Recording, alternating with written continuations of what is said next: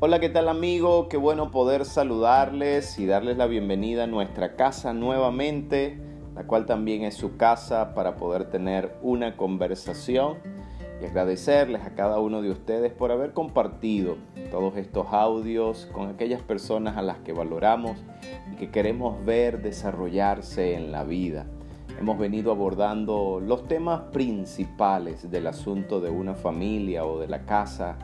y que de seguro iremos ahondando próximamente. En esta oportunidad quiero recordarles acerca de uno de los frutos más maravillosos de una casa, esto es la vida de los hijos. Son los hijos, decía aquel poeta, quien tiene un hijo, tiene a todos los hijos del mundo.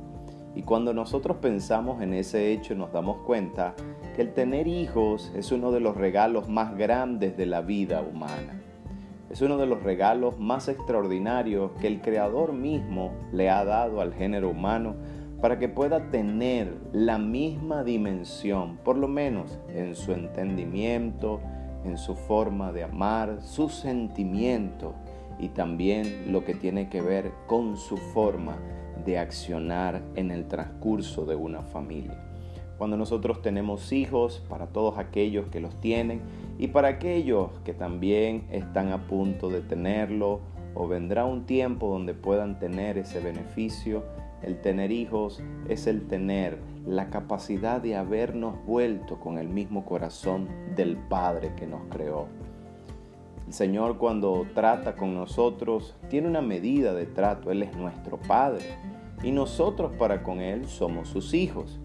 Y eso es un asunto tan pero tan importante que cuando Él quiso darse a conocer, fíjese bien, mi querido, mi querida que me escucha, cuando Él quiso darse a entender al planeta Tierra, se mostró de una manera, siendo Padre que envió a su Hijo, el único, el maravilloso Señor Jesucristo, para darnos a entender que un Hijo iba a ser sembrado por todos nosotros y que de ese Hijo maravilloso iba a nacer una extraordinaria e irrenunciable cosecha de hijos que iban a pertenecer al reino de Dios. Y cuando lo pensamos de esa medida, nos damos cuenta que la casa es la misma forma de Dios plantearle al hombre, padre, a la mujer, madre, y a todos los componentes que salen de esta unión, plantearle lo que significa para él el hecho mismo de una familia. La familia hoy día ha sido bombardeada de tantas ideologías, de tantos pensamientos y permítanme decirlo mis queridos amigos y amigas, de tantos pensamientos absurdos, aún hasta en el asunto del sentido común, que cuando nos damos cuenta, dichas filosofías, dichas agendas,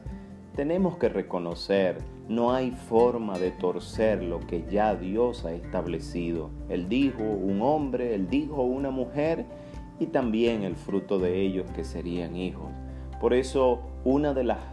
faenas fundamentales que ha hecho el enemigo de la familia, llámese el sistema, llámese las tinieblas, llámese todas las personas que están empeñadas en ir en el absurdo contrario a la familia, lo que quieren es socavar el pensamiento de que un padre pueda tener junto a su madre, a su mujer, que es la madre de esos hijos, pueda tener ese fruto. Y si lo pensamos allí, te darás cuenta que Dios quiso darnos a conocer su vida, y cuando yo menciono vida, menciono el Evangelio, darnos a conocer su grandiosa vida a través de una sola forma, a través de su Hijo. Por eso hablar de una casa y no tener en esa casa el fruto digno de los hijos, sean hombres o sean mujeres, sería tener una casa todavía inconclusa. Ciertamente conocemos y sabemos de personas que están en este maravilloso mundo de poder estar casados y que por ahora todavía no han logrado tener esos hijos, pero siguen construyendo a sus sobrinos, a sus eh, hermanos, a sus compañeros, y eso le da un carácter de grandeza, porque la paternidad empieza a practicarse desde adentro. no solamente cuando se tiene un hijo afuera. Así que cuando mencionamos el asunto de una casa, nunca podremos olvidar que nuestros hijos son la graduación de un maravilloso matrimonio que le ha sido dado en el corazón de Dios la concesión de poder traer y manejar la vida. Yo siempre digo, ustedes quizás ya lo saben, el hombre deposita y da la perspectiva de la vida. Y la dama tiene la capacidad de envolver durante nueve meses en su vientre